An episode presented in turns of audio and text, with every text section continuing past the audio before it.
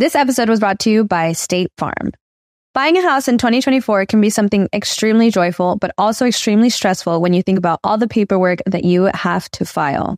But like a good neighbor, State Farm is there. That's a phrase that will help you feel good knowing that you have people who care to help you file a claim or find the coverage for the things that you want to protect. After an accident, you may be worried. Who do I call? What do you do next? I drive peacefully knowing that I have people who have my back. In reality, finding good insurance doesn't have to be something that is complicated to you. State Farm has options to fit your unique needs, which means you can talk to your agent to choose the coverage you need, have coverage options to protect the things you value most, file a claim right on the State Farm mobile app, or reach a real person when you need to talk to someone. Like a good neighbor, State Farm is there. With everyone fighting for attention, how can your business stand out and connect with customers? Easy. Get Constant Contact. Constant Contact's award winning marketing platform has helped millions of small businesses stand out, stay top of mind, and see big results fast. Constant Contact makes it easy to promote your business with powerful tools like email and SMS marketing, social media posting, and even events management. With Constant Contact, you'll reach new audiences, grow your customer list, and communicate more effectively to sell more, raise more, and fast track growth. Don't know much about marketing? No sweat. Constant Contact's writing assistant tools and automation features help you say the right thing at the right time every time.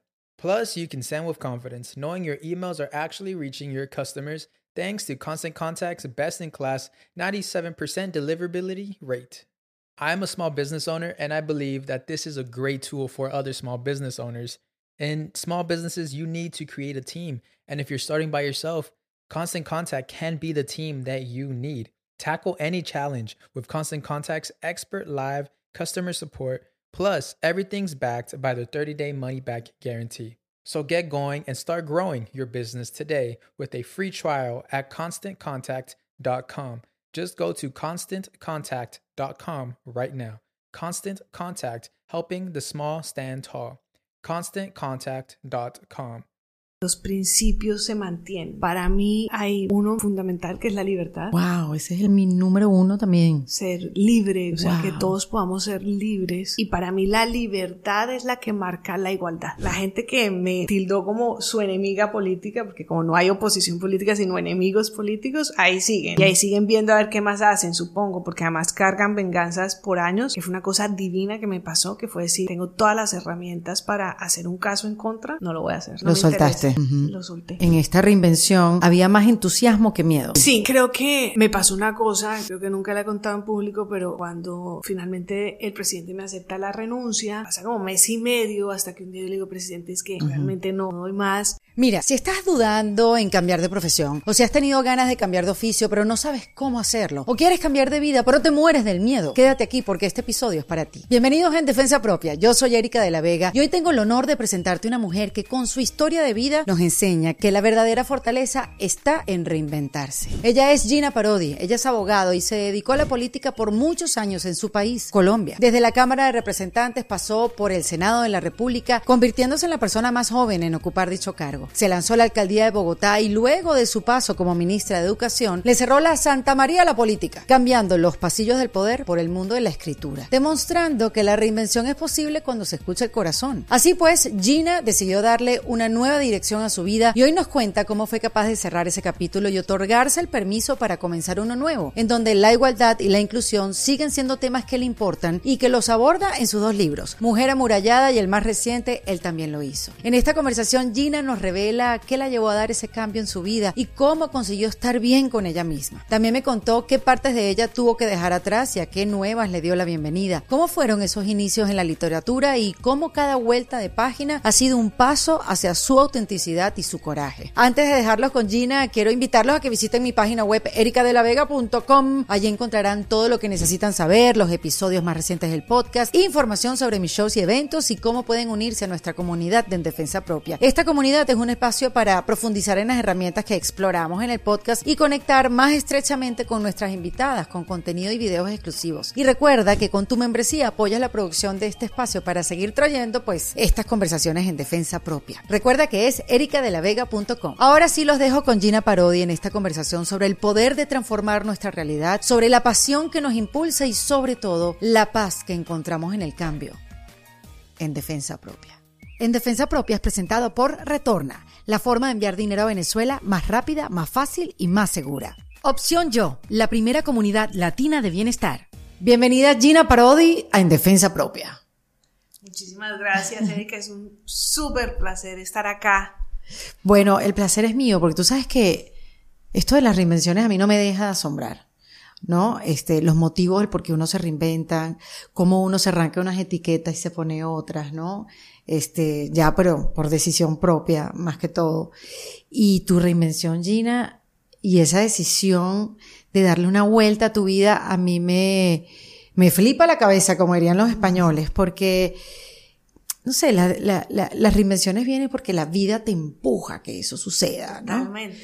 Y yo no sé si a ti la vida te empujó tanto o fue algo que tú dijiste, sabes que yo cierro aquí la Santa María y voy a abrir este camino y voy a hacer que suceda. Que fue el cambio de la política, de ser una mujer eh, eh, que se desarrolló por muchos años en la política de su país, en Colombia, a una etiqueta de escritora y saben que la política no vuelve, pero jamás. Jamás, nunca, ni en esta vida y quizás en la próxima tampoco.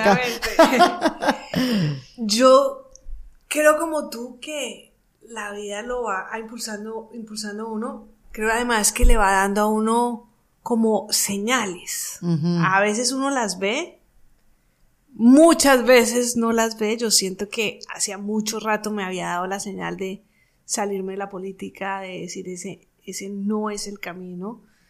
Pero Oh, yo creo que la política es una herramienta muy transformadora de un país.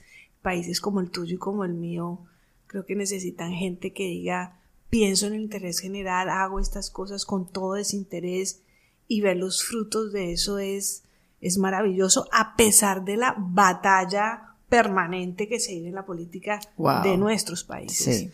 Pero yo sentía que ya había tenido muchas señales de no seguir por ahí, no seguir por ahí tuve una gigantesca que fue, te, lo resumo así para que sea como visual, pero fue ver una buena parte del país protestando porque yo era la ministra de Educación y era gay.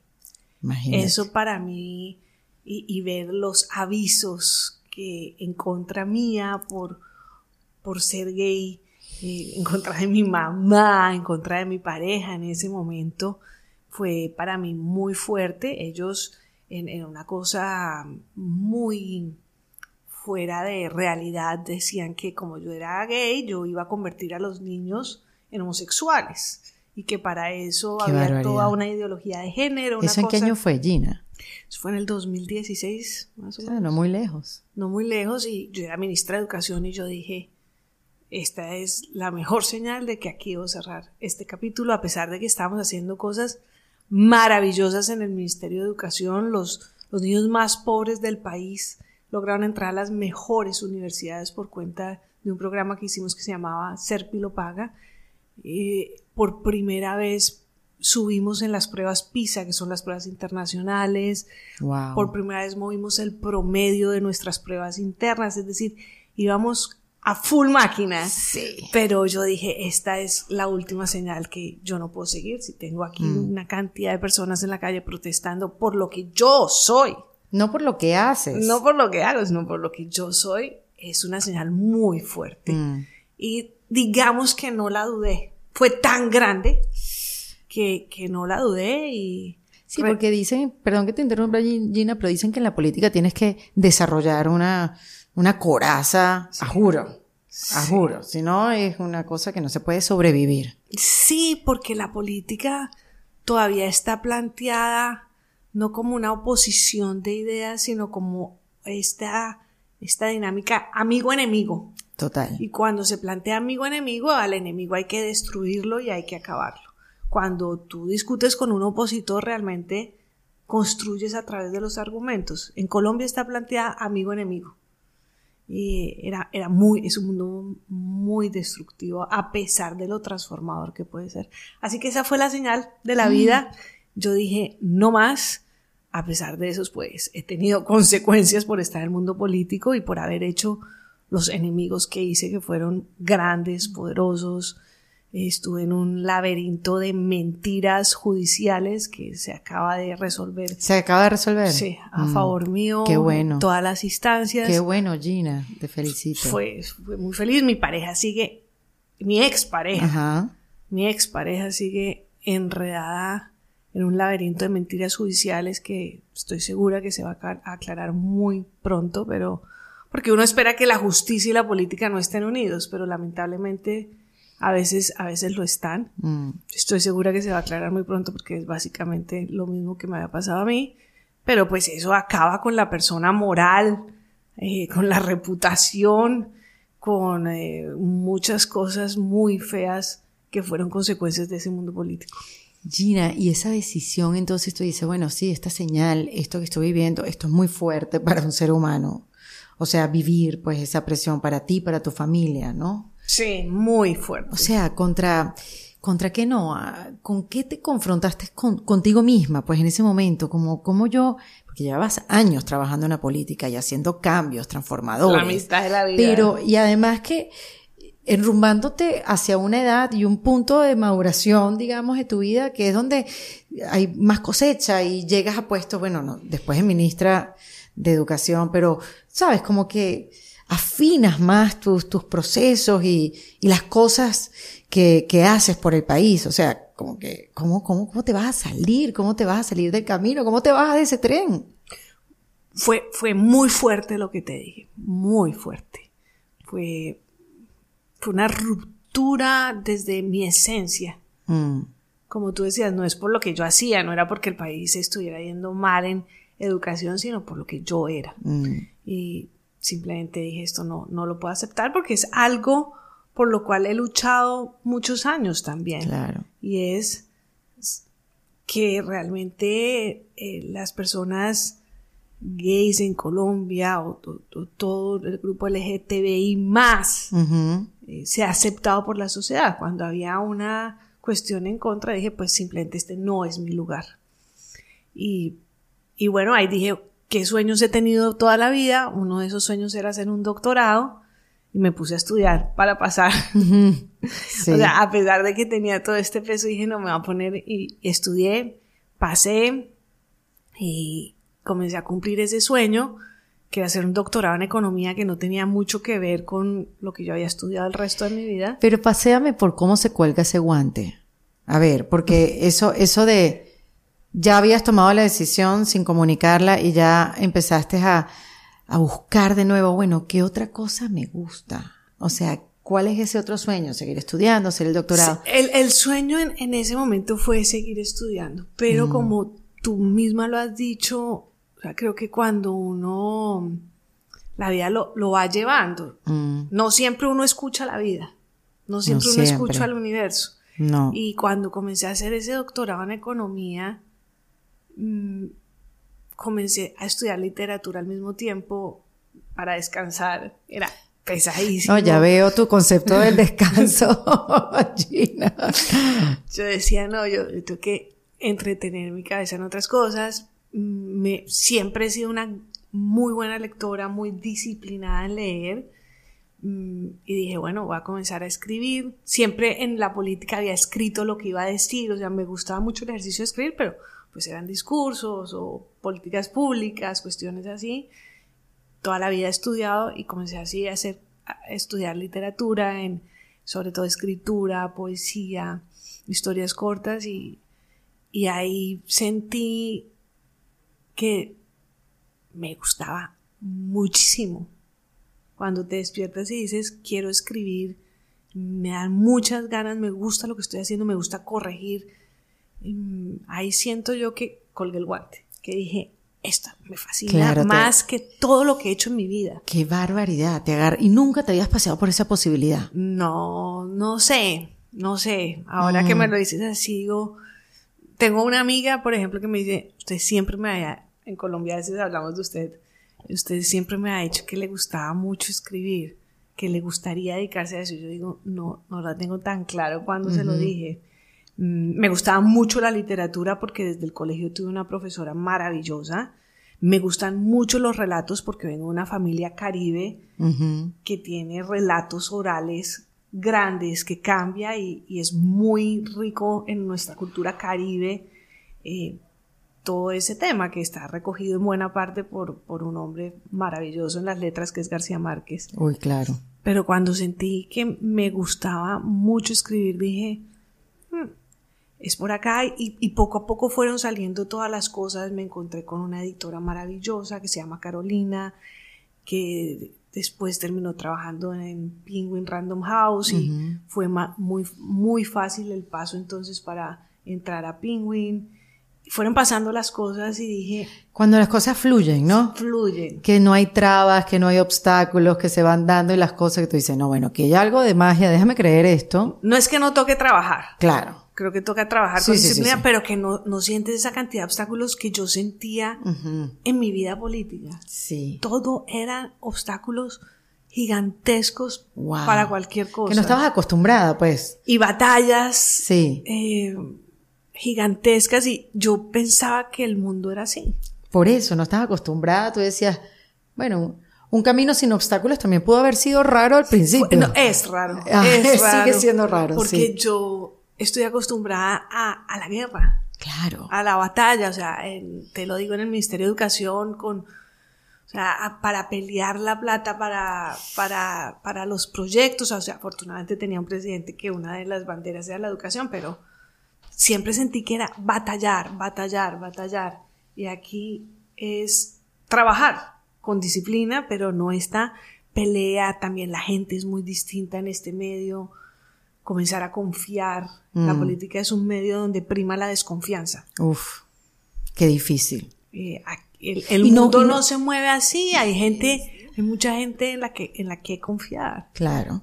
Sí, pero creértela tú y crear ese, ese canalcito de información para creerte y convencerte tú que sí, que en la vida Se puede se confiar. puede confiar.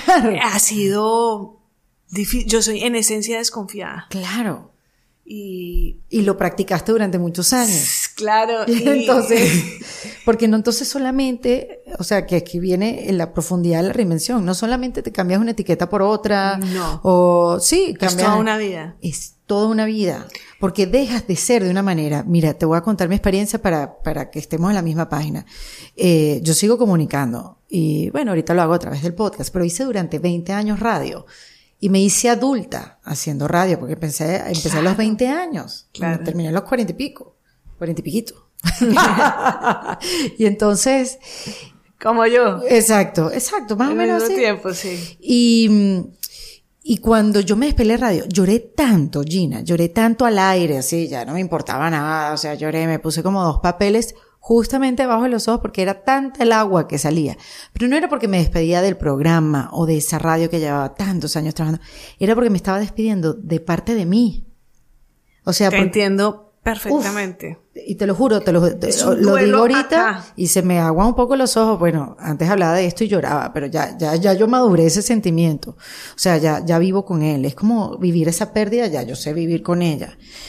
Porque es que se iba a quedar esa parte de mí ahí y yo iba a cerrar esa llave, porque es que era imposible volver a hacer radio como yo la hacía antes. ¿no? Ese, ese país que me dio esa oportunidad de hacerlo como antes. Entonces, por eso te digo, es un cambio, es dejarte atrás, es, es como tú lo quieras decir, dejar morir una parte de ti, es, claro, crear espacio, porque también lo puedes ver como algo esperanzador.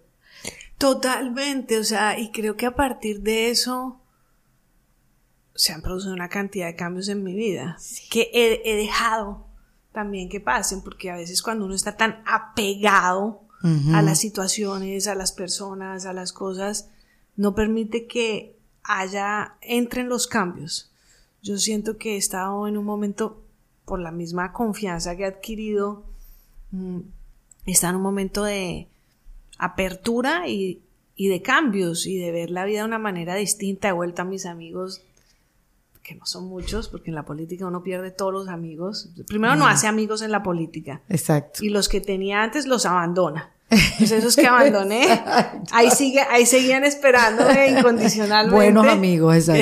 Exacto, que mi- mis amigas del colegio, mi amigo de la universidad, y seguían volverme a reencontrar con ellos. Mm. Y, o sea, ha cambiado todo y yo, y yo he dejado que cambie, he dejado Ay, qué importante eso. como ver que esa- esas señales del universo, Mm. no, me imagino que no todas las percibimos, pero, pero he estado muy abierta y, y claro, me tocó hacer un duelo, me tocó decir, no por qué pasa esto, sino para qué me pasó Mm. esto. ¿Qué dejaste de ti atrás, Gina?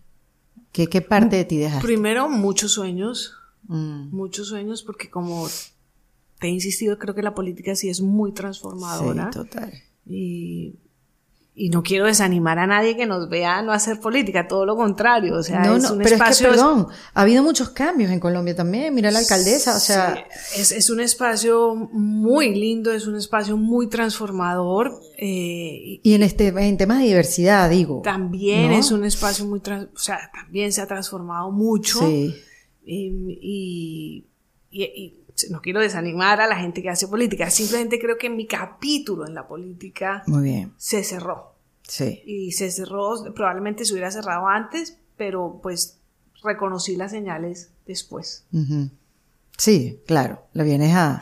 Entonces A ver, dejé atrás pues muchos sueños, pero también entendí que la vida tiene capítulos, tiene capítulos de trabajo, tiene capítulos de amor, tiene capítulos de estudio y que hay que abrirlos y cerrarlos. Mm. Y No, hay gente que puede vivir toda la vida siendo escritora, que reconoce su talento desde muy joven y termina siendo escritor. Eso no me pasó a mí. Y creo que eso puede que no le pase a mucha gente, que en la mitad del camino puede decir, ¿sabe qué? Quiero cambiar. Y de pronto encuentra algo que lo apasiona más y está bien y cierra un capítulo, pero hay que cerrarlo.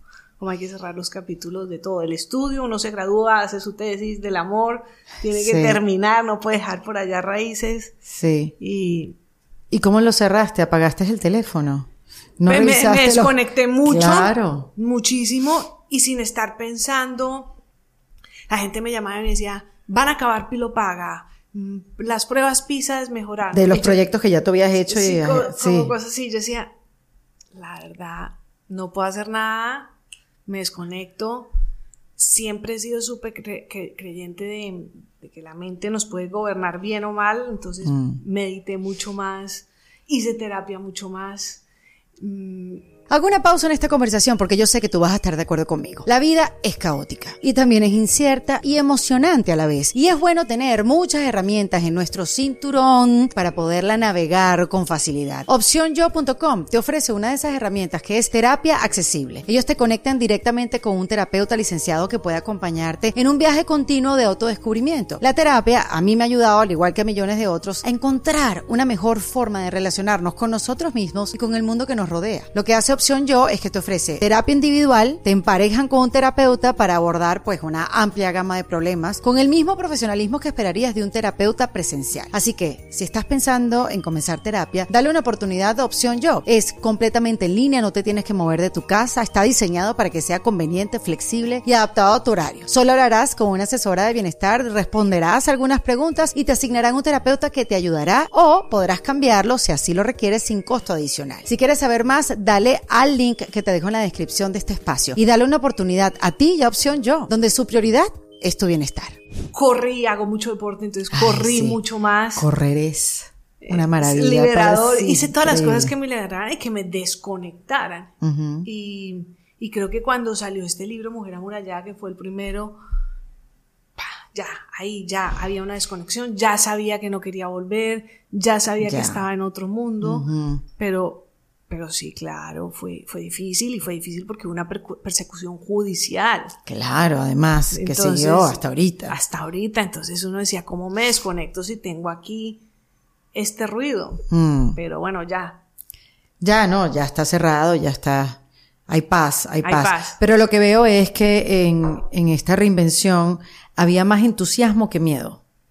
O sea, en, Había, sí, creo que me pasó una cosa creo que nunca la he contado en público, pero cuando finalmente el presidente me acepta la renuncia, que pasa como mes y medio hasta que un día yo le digo, presidente, es que realmente no, no doy más.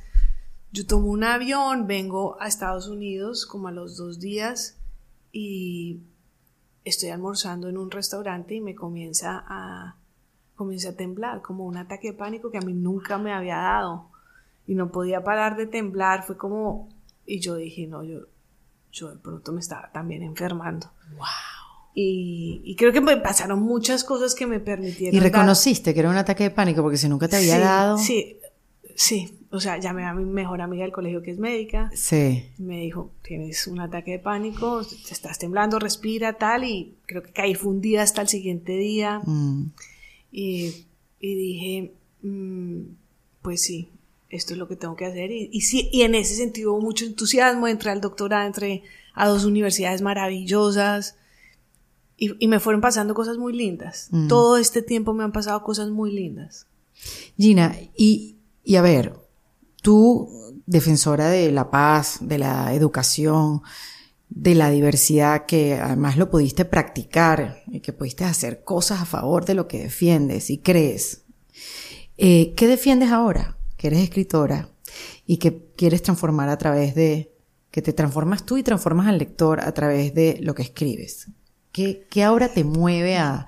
porque es que, porque es que esa política, ese don, ese don, yo sé que tú lo tienes ahí, pero tiene que salir por algún lado. Pienso que las formas en las que uno se mueve en el mundo pueden ser distintas, pero que el fondo y los principios son los mismos. Mm. Entonces puede que en la tengamos la forma de la política, la forma de escribir, la forma de actuar, la forma de empresario, pero eh, los principios se mantienen. Para mí hay uno fundamental que es la libertad. Wow, ese es el mi número uno también. Ser libre, o sea, que todos podamos ser libres. Eh, y, para mí la libertad es la que marca la igualdad, no al contrario. Eh, pero pongo un ejemplo. o sea, no al contrario, igualdad, libertad, sino libertad, igualdad. En la medida en que somos libres, podemos ser iguales dentro de esa libertad. Porque si nos igualan a todos, eh, yo creo que es, es una homogeneización del ser humano y, creo que eso es, eso para la libertad, la detiene, la frena. Entonces creo que en la medida en que somos libres, somos capaces de ver la diversidad, la pluralidad, eh, y, no al contrario, cuando nos igualan, enseguida dejamos de ser. Sí, sí, sí, o sea, por igual, bueno, socialismo, si lo vemos bajo la política. Exacto, entonces, por ejemplo, en la política creo en la, en, la, en la igualdad de oportunidades, que es la libertad de que la gente escoja qué quiere ser y que el Estado le permita a todo el mundo ser lo que quiere ser. Y en esa medida tiene que garantizar la pluralidad en todo y la diversidad en todo. Claro. Entonces, para mí ese es el número uno y el número dos es dentro de esa libertad, la igualdad. Eh, y me parece que como seres humanos, te diría que todo esto tiene que estar enmarcado dentro de la honestidad. Primero conmigo, que es tan difícil a veces, porque creo que los seres humanos, o hablo por mí, a veces nos autoengañamos. Mm. Eh, y, con el resto del mundo. En la medida que soy honesta conmigo, soy honesta con el resto. Pero no es tan fácil. Eh, he visto mucho tus podcasts de terapia y creo que la, terapia a mí me gusta mucho porque es un espejo con uno mismo. Entonces hace que uno no se autoengañe. Sí, sí, te confronta contigo mismo. Es un espejo. sí, es así. Y dices, Dios, ¿qué estoy haciendo?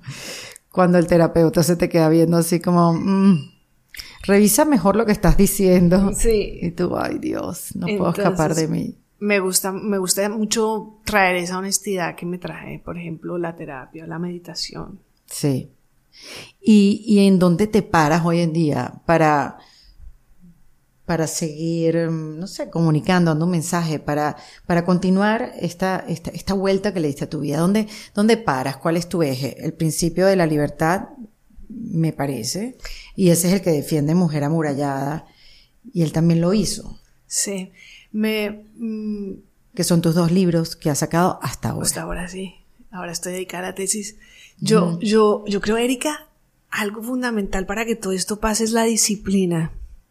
Sí. Para mí esa ha sido una amiga desde chiquita. Em, yo pienso que tenía muchas amigas o muchas personas muy talentosas al lado mío. Yo, yo era buena estudiante, pero no era especialmente talentosa, ni mucho menos pintando, ni cantando, ni era probablemente buena en matemáticas en el colegio y después buena estudiante, pero siempre he creído que la disciplina es súper esencial.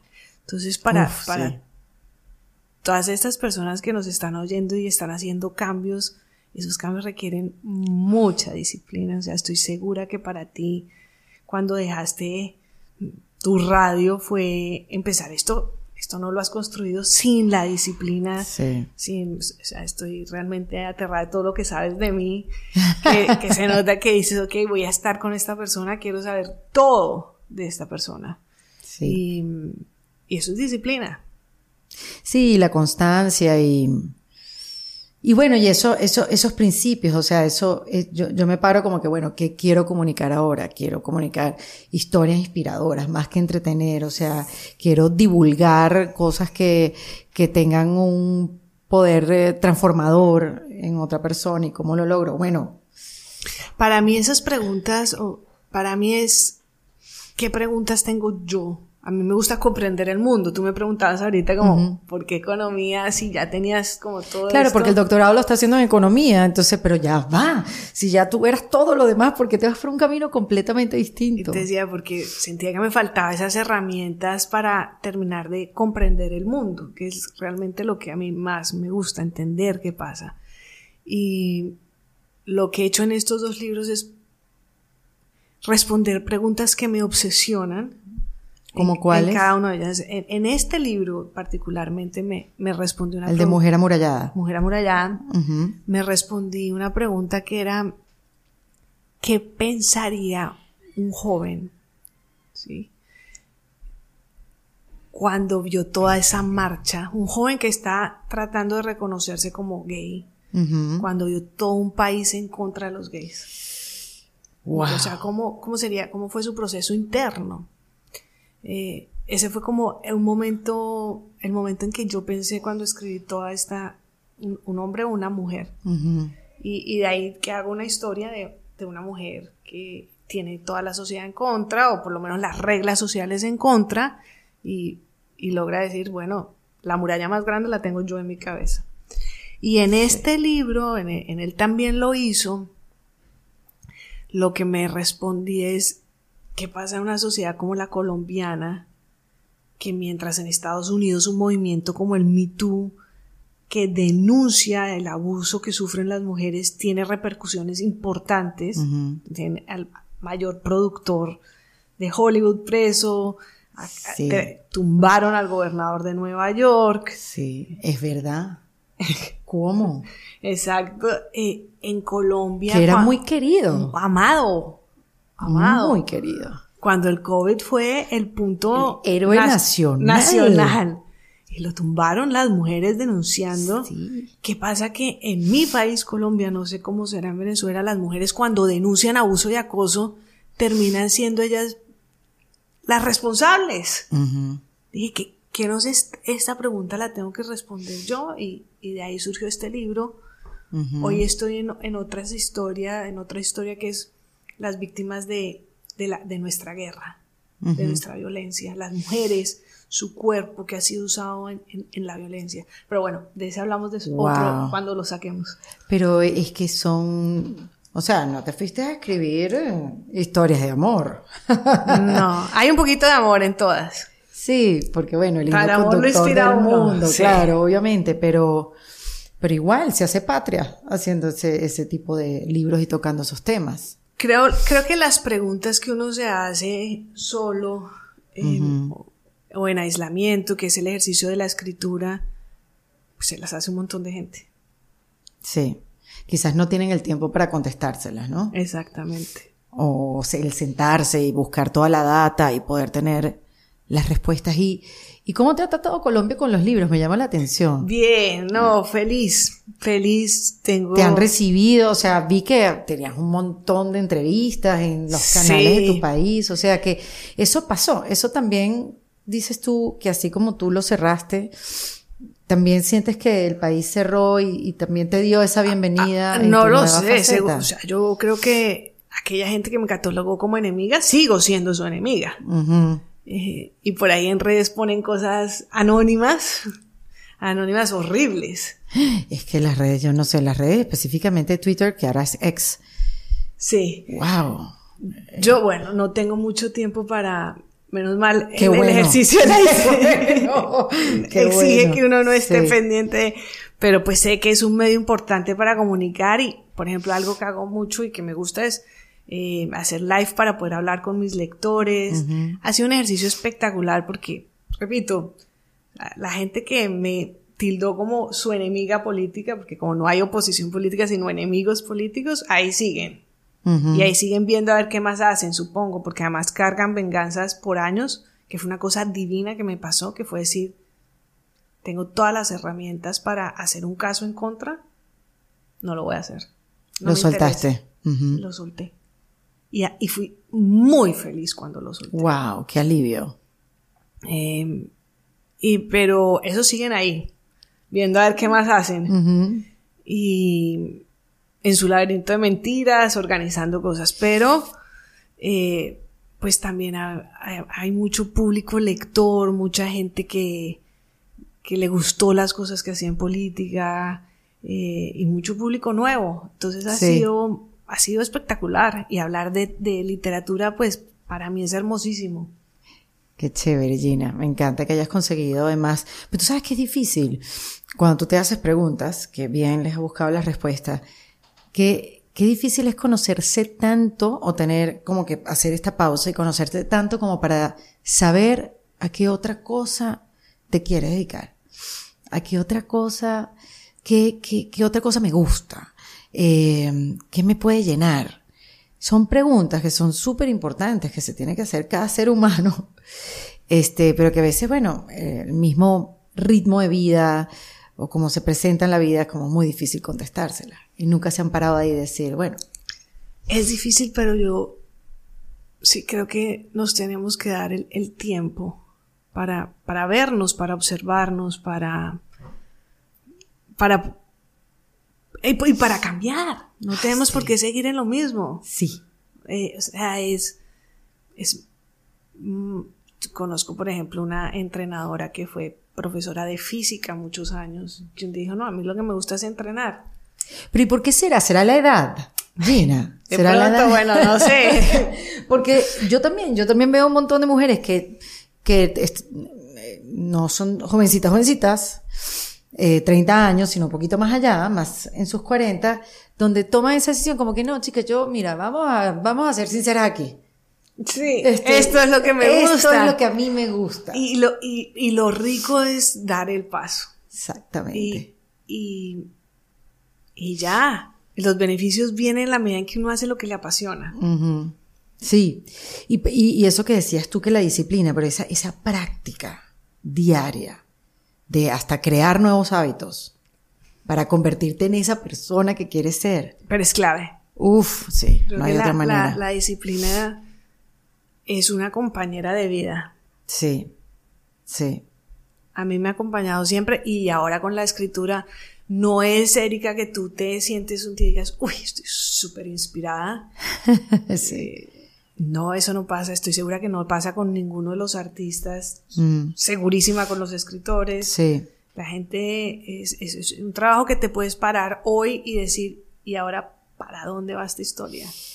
Pero pues dices, voy a dedicarle 3, 4 horas a, a ver cómo la hago y si no voy borrando, voy reeditando, porque escribir es reescribir, como leer es releer. Sí, es una tarea de, de, disciplina. Y sabes que te quería preguntar, Gina, ¿cómo afectó el punto geográfico donde te encontrabas para esa reinvención? Porque una persona, Muchísimo. claro, que estuvo viviendo en Colombia a lo largo de toda su carrera, el irte a Nueva York a vivir y ahora estarte moviendo también en Miami, eso afecta muchísimo, o sea, el eje cambia completamente. Totalmente, para mí fue poder ver las cosas desde otro lente. Sí. No te diría ver las cosas de lejos. Mm. Eh, yo diría que ver las cosas desde otro lente, que a veces incluso me permitía acercarme más por no estar de protagonista.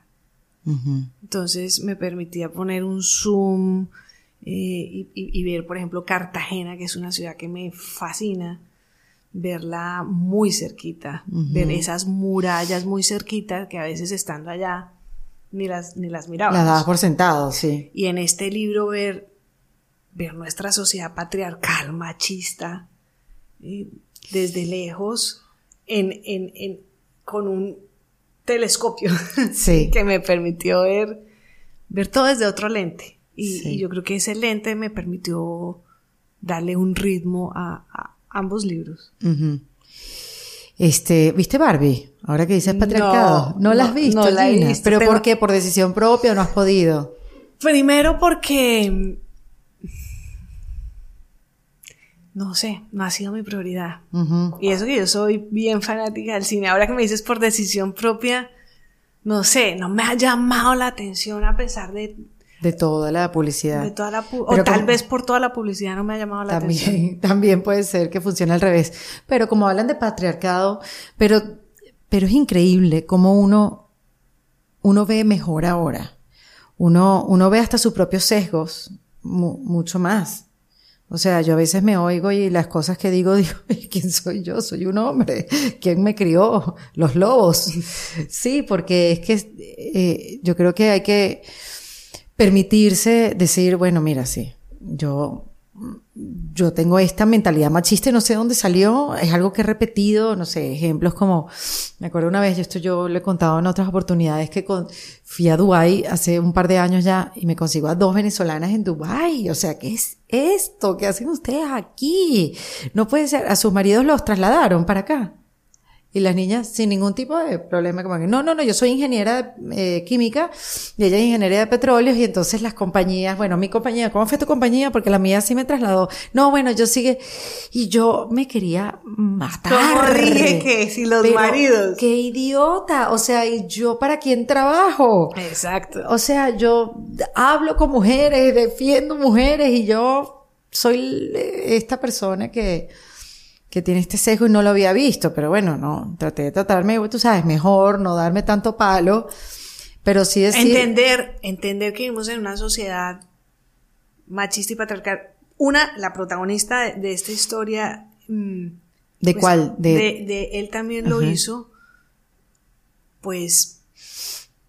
Esa, esa sí está tan metida que le cuesta mucho trabajo ver qué es un abuso y qué es un acoso. Pero que nos cuesta. Eh, O sea, pero es que es el mismo caso de España que pasó ahorita con... sí. con Rubiales. O sea, no hay excusa, ninguna, ninguna, ninguna. Que una es como que... O sea, no, no es que estoy hablando por mí, pero una es como que, bueno, pero fue un beso, tampoco así. Sí, no, no, no. En- y sí, y creo que hoy tenemos más herramientas y como dices tú, no nos tenemos que dar palo cuando... O sea, lo bueno es caer en cuenta y decir, no, esto, es- hay una gran diferencia entre el halago, el piropo y el abuso y el acoso. La línea es, Gigante. es gigantesca. Y esta protagonista, o sea, le cuesta ver el abuso y el acoso porque viene, Viene de una familia machista, de una cultura completamente Claro. machista, en donde está bien ese acoso prácticamente, es aceptado. exacto, Y, y por eso cuesta mucho más, más ver las, las situaciones de acoso y abuso y piensa que es bastante normal hasta que comienza, porque al final uno tiene una espinita que le dice eso no está bien, ¿no? Eh, y eso le pasa a ella. Tiene su espina que dice esto no está bien y, y el COVID, porque se, se da en el COVID, pues le permite darse cuenta, ahí sí tomar distancia y decir, esto, esto fue un abuso y fue un acoso. Pero bueno, ahí está toda la trama. Y, y típico que la pregunta, ¿te pasó a ti? ¿Tú viste en el COVID algo? ¿Empezaste a ver?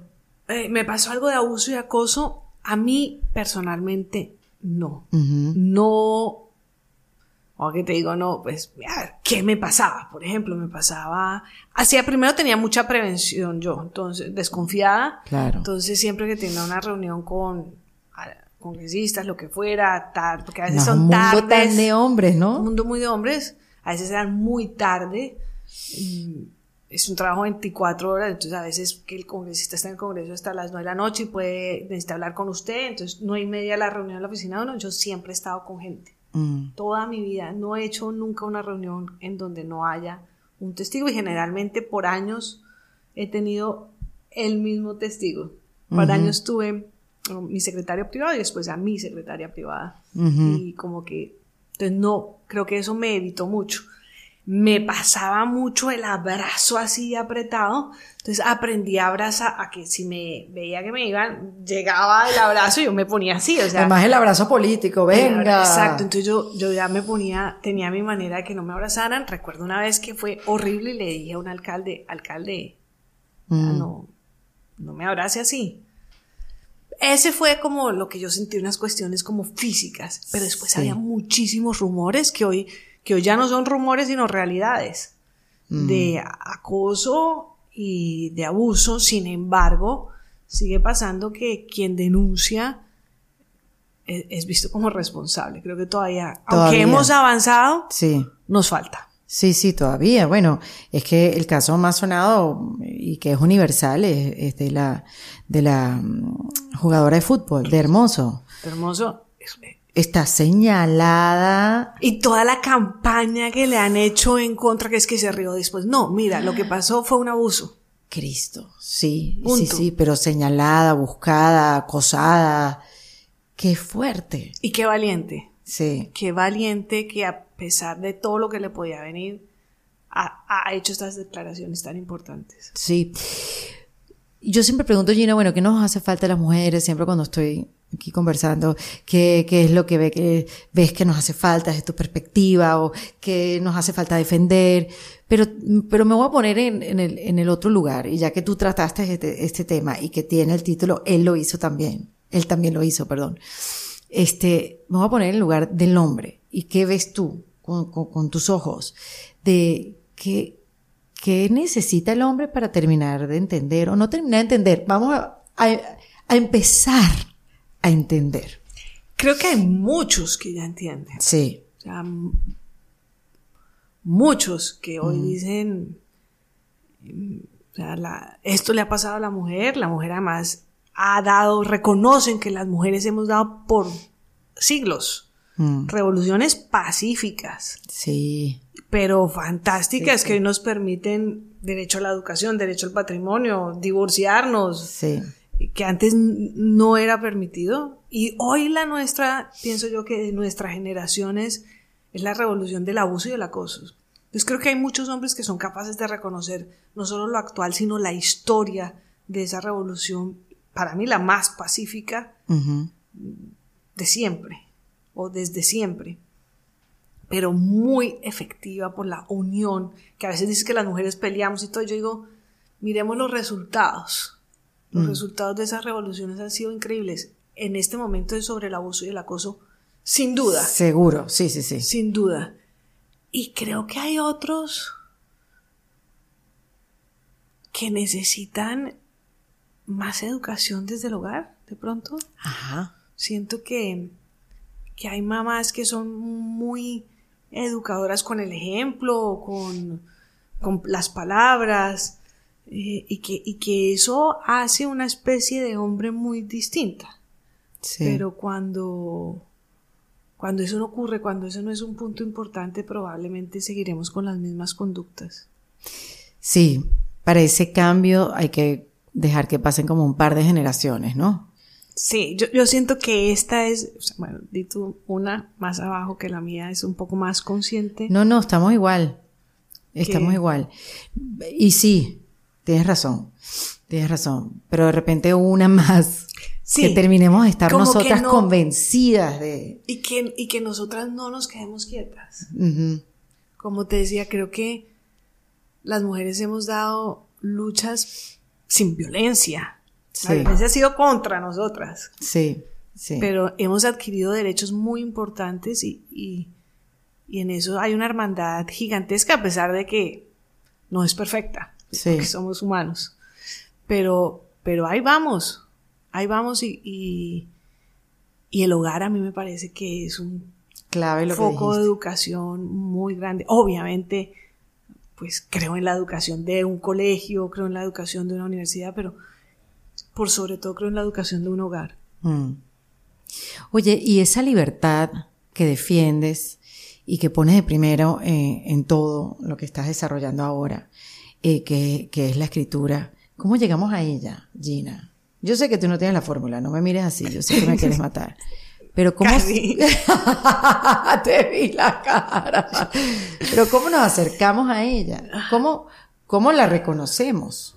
Hago una pausa en esta conversación porque quiero hablarte de Retorna. Retorna es una aplicación que se alinea perfectamente con nuestras conversaciones de superación acá en En Defensa Propia. Como inmigrante venezolana, sé lo que es sentir la urgencia de ayudar a los nuestros que quedan en Venezuela y no contar con las herramientas adecuadas. Y cuando entrevisté a la creadora de Retorna, a Tilana Piñón, entendí que tiene un gran propósito y supe que Retorna era algo que debía compartir con ustedes porque puede ser una gran solución. Retorna es una app que descargas en tu teléfono móvil, no solo que te va a permitir enviar dinero a Venezuela desde Chile, Colombia y Perú, sino que es una aliada en esos momentos cuando más necesitamos que nuestro apoyo llegue rápido y sin contratiempos. Así que si buscas enviar dinero rápido, fácil y seguro a tus familiares en Venezuela, dale un vistazo en el enlace que te dejo en la descripción de este episodio.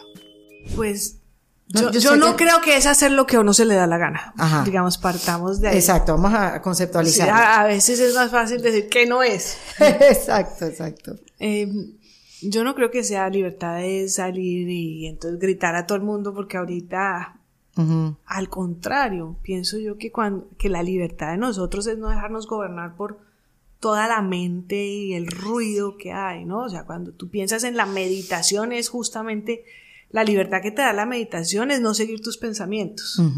Por eso es que no creo desde el punto de vista individual.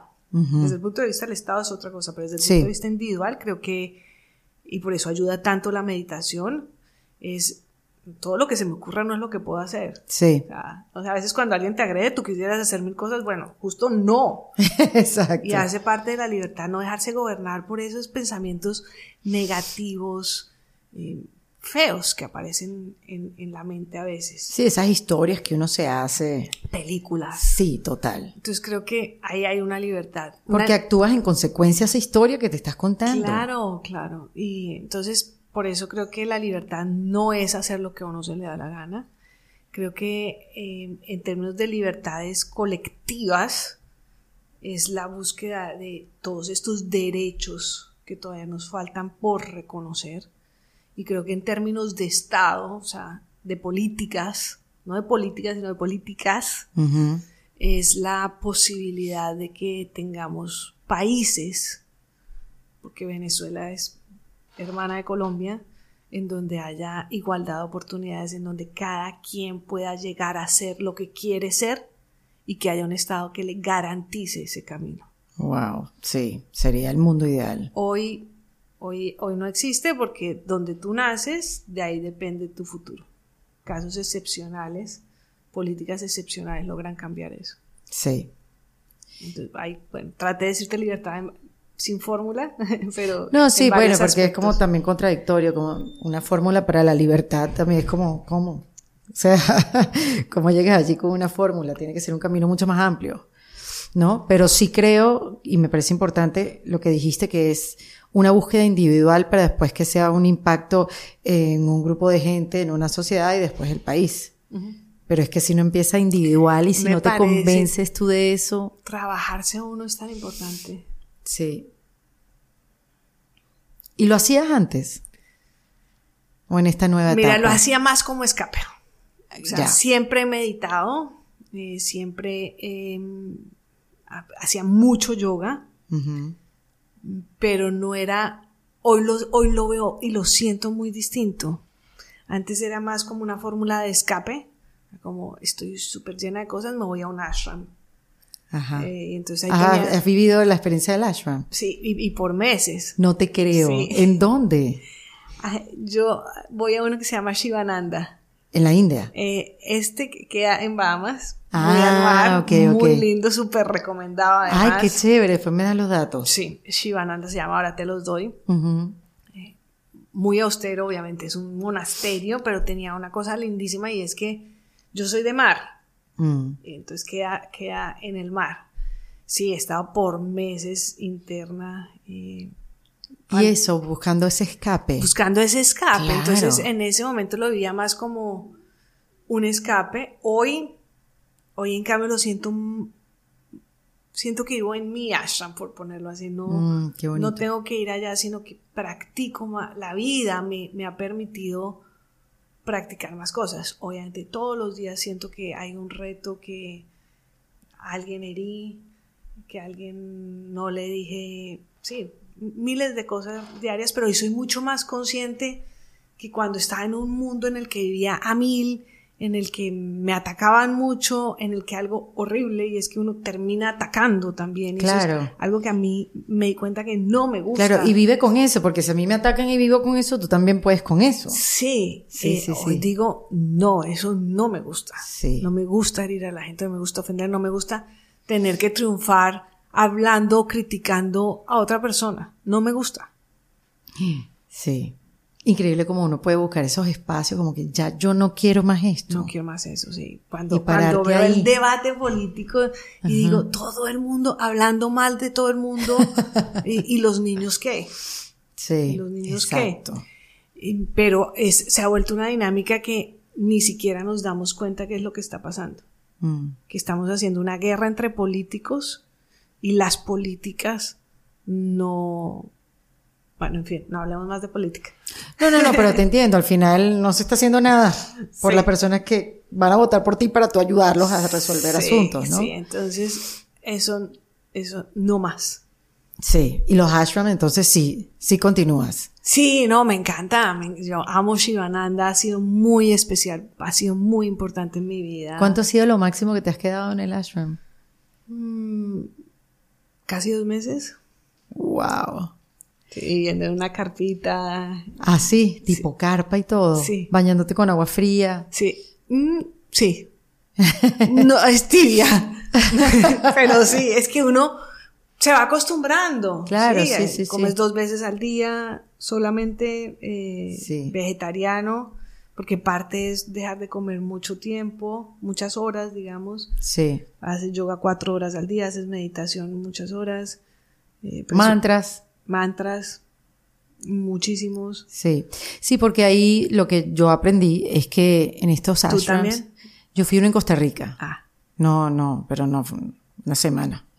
Pero sí me di cuenta que eh, hay mucha desintoxicación mucha. en ese proceso. Uf. O sea, como que de qué se trata esto. Entonces, hasta que no lo viví, no me di cuenta, es que yo me estaba desintoxicando de pensamientos, de, De todo. energía. No hay de cafeína. Comida. No hay cafeína, Dios. No hay cafeína, no Sí. hay...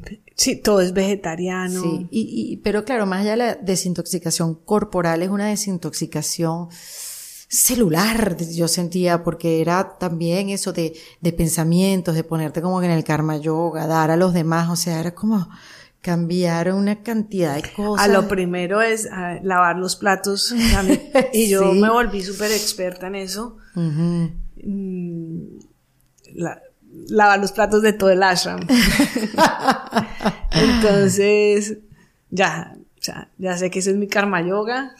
Qué Cuando bueno. voy, eso es lo que mejor sé hacer, porque yo no soy muy manual. Sí. Entonces hay gente que ayuda a hacer cosas manuales, poner techos, cosas así. Yo, no, pero lavar platos, sí. Entonces, pues los, todos los que me tocaran.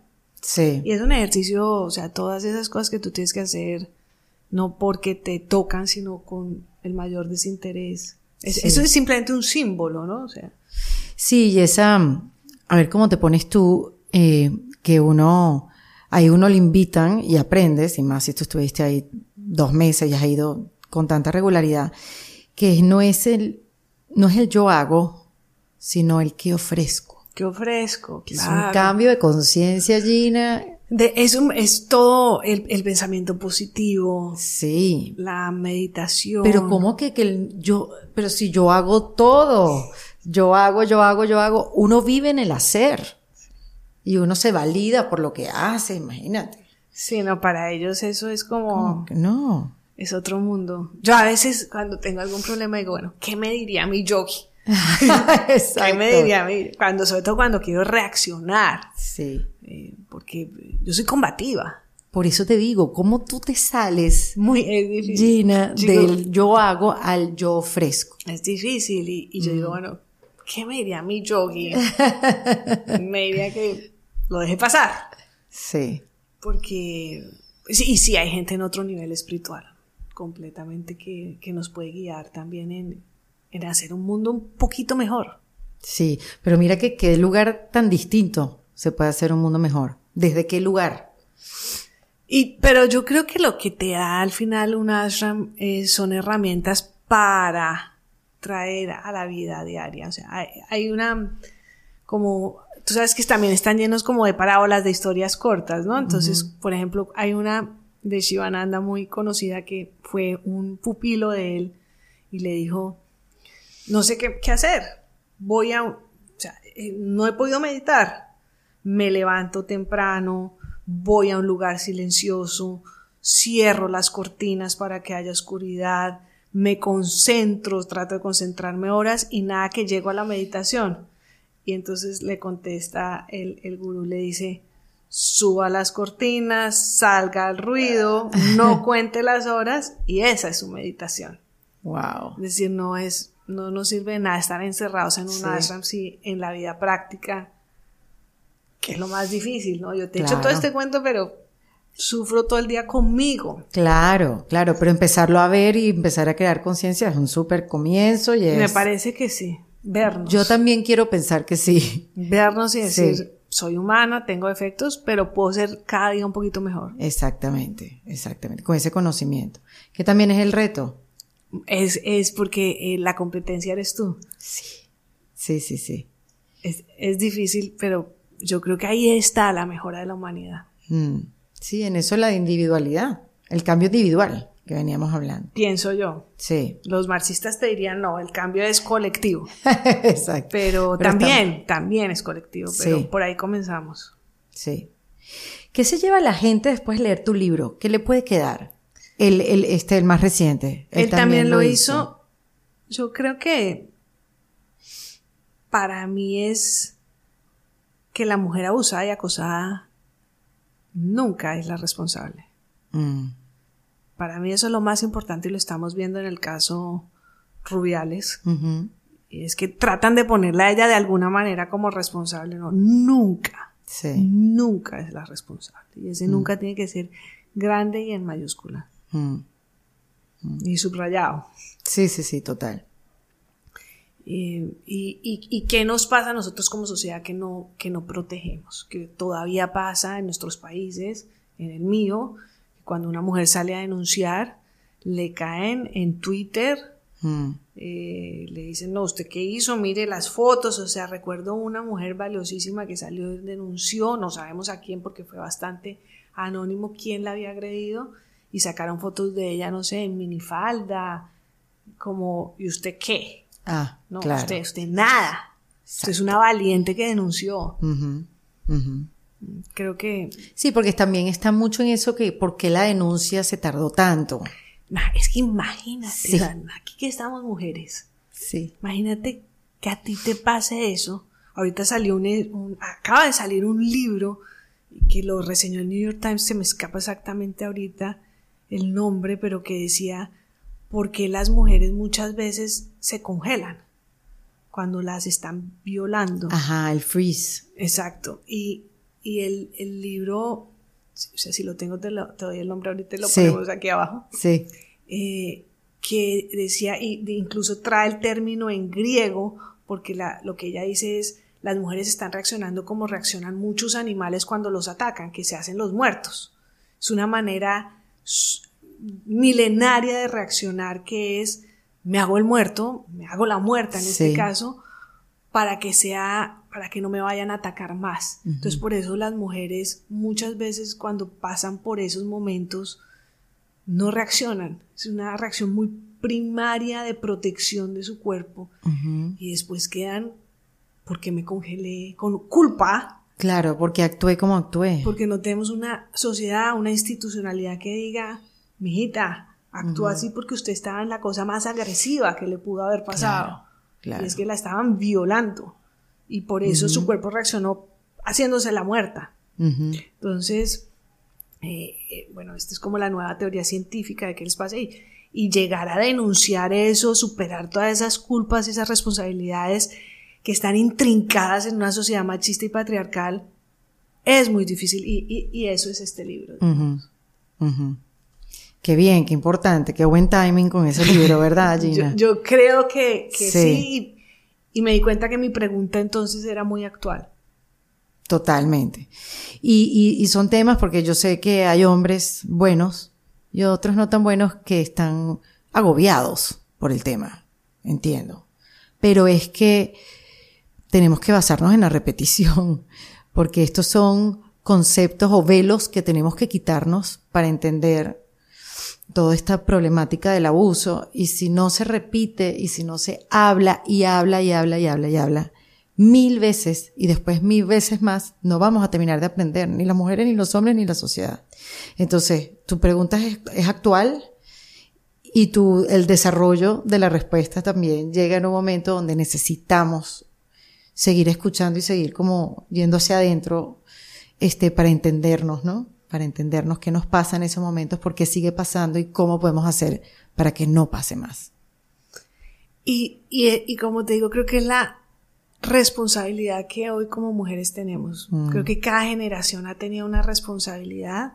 Así como tú decías que la vida le va mostrando uno cuestiones individuales, creo que también nos muestra responsabilidades colectivas.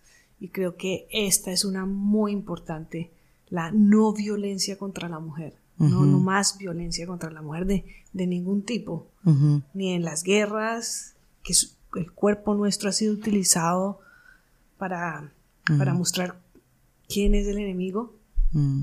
o para hacer sufrir aún más al enemigo y realmente eh, no puede seguir así. Te lo digo porque Colombia ha sido un país muy violento desde hace muchos años con unas con un conflicto horrible que todavía tenemos el proceso de paz, pero tenemos 100.000 desplazados cada año. Wow. Entonces algo algo más algo más nos pasa. Que, que sigue pasando eso y que la mujer sigue siendo un objeto Mm. horrible decirlo así, pero como si fuera un objeto en, esta, en esta guerra, no más violencia de abuso y de acoso. Y creo que esa es como la responsabilidad generacional que tenemos. Me encanta, me encanta tener esa responsabilidad, Gina. Todas, tenerla todas. Dame tres tips, Gina, para reinventarse. Disciplina. Inspiración y amor propio. Amor propio, mm, como diciendo confiar en uno mismo. Sí, sí puedo, soy capaz. La logro. Sí. todas somos capaces. Me encanta, qué conversación tan enriquecedora, Gina. Me encanta poder estar dos horas más aquí. Yo también. Qué delicia, de verdad que sí. Gracias, muy, muy, muy inspirador también todo lo que haces me llena de orgullo que llames gente que siempre nos dé tips de cómo podemos ser mejores seres humanos, eh, que no estemos en conflicto. Me gusta mucho por eso tu podcast, porque es como un podcast de libertad. Ah, me estabas diciendo. Total, eh, total. Como ser más libres como seres humanos y como mujeres. Lo siento muy, muy dado hacia las mujeres, así que pues para mí es un honor estar aquí contigo. No, buenísimo, Gina. Yo feliz, además que hayas venido. Además, tus libros los consiguen en Amazon. Tanto el, sí, el, él también lo hizo como Mujer Amurallada, lo pueden conseguir en Amazon. Y bueno, disfrutar de esta mujer y esta inteligencia y esta visión que tiene de la vida y el mundo que sigue, se sigue transformando y, y bueno, felices que la pueda seguir compartiendo. Muchísimas gracias, Erika, y bueno, seguiré siendo tu fan en redes, en redes sociales. Sí, nos vamos a seguir viendo, Gina. Seguimos hablando. Gina Parodi, acá en Defensa Propia. En Defensa Propia fue presentado por Retorna, la forma de enviar dinero a Venezuela más rápida, más fácil y más segura. Opción Yo, la primera comunidad latina de bienestar. En Defensa Propia es producido por Valentina Carmona, con el apoyo de Andrea Wallis y editado por Vanessa Ferrebus y Jesús Acosta, con música original de Para Rayos Estudios. Yo soy Erika de la Vega y recuerda, que esto lo hacemos en defensa propia.